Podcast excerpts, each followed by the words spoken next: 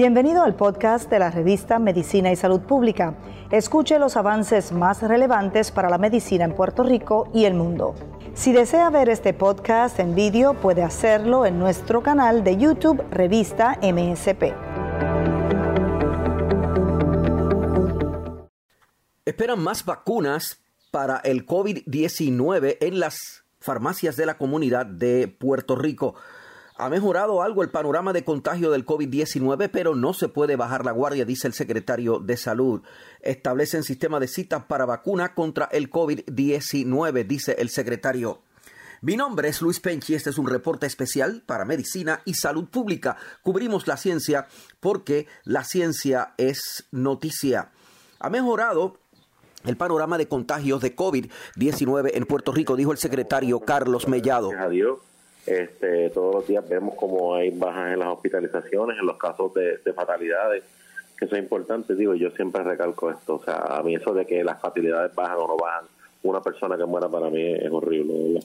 Eh, pero ciertamente sí, en el caso de los intensivos también y las hospitalizaciones. Y, pues mira, yo, yo creo que eso se debe al gran esfuerzo, primero que todo, ¿verdad? la ciudadanía, que se está cuidando Número dos, el sistema de rastreo que tenemos pues, está súper bien. O sea, nosotros estamos haciendo una cantidad de pruebas por toda la isla, eh, identificando positivos, positivos que estén identificados, que tengan criterios, le damos tratamiento anticuerpo monoclonal.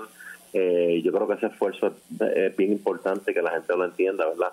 El sistema de rastreo municipal está trabajando bien arduo en esto y eso creo que ha sido el éxito de poder identificar a tiempo pacientes, poder identificar contagios dentro de la familia, dentro de las casas y poder este trabajar con esto. Y a eso pues En las últimas 24 horas, en el informe oficial de salud, solo se reportó una fatalidad. Es un hombre de 78 años procediente de la zona metropolitana de San Juan.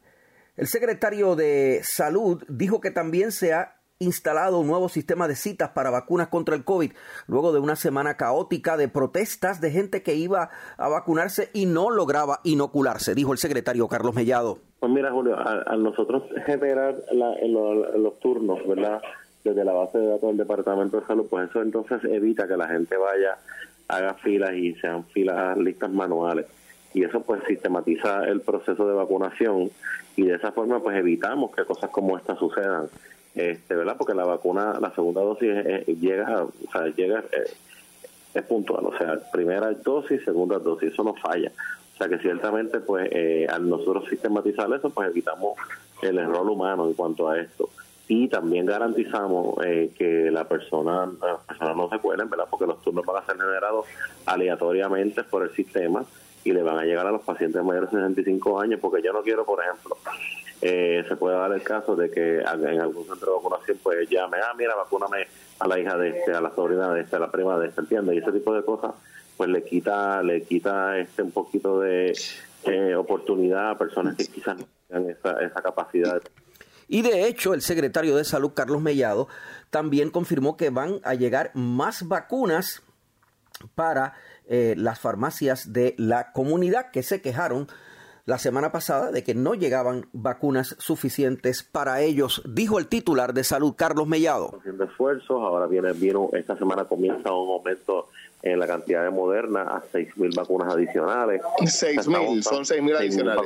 6.000 vacunas y todos estos esfuerzos, Julio, van a ir dirigidos a pacientes de población de mayor de 65 años, que es nuestro, ¿verdad? nuestro norte, porque sabemos que es donde ocurre la, la gran, mayor cantidad de, de fatalidades.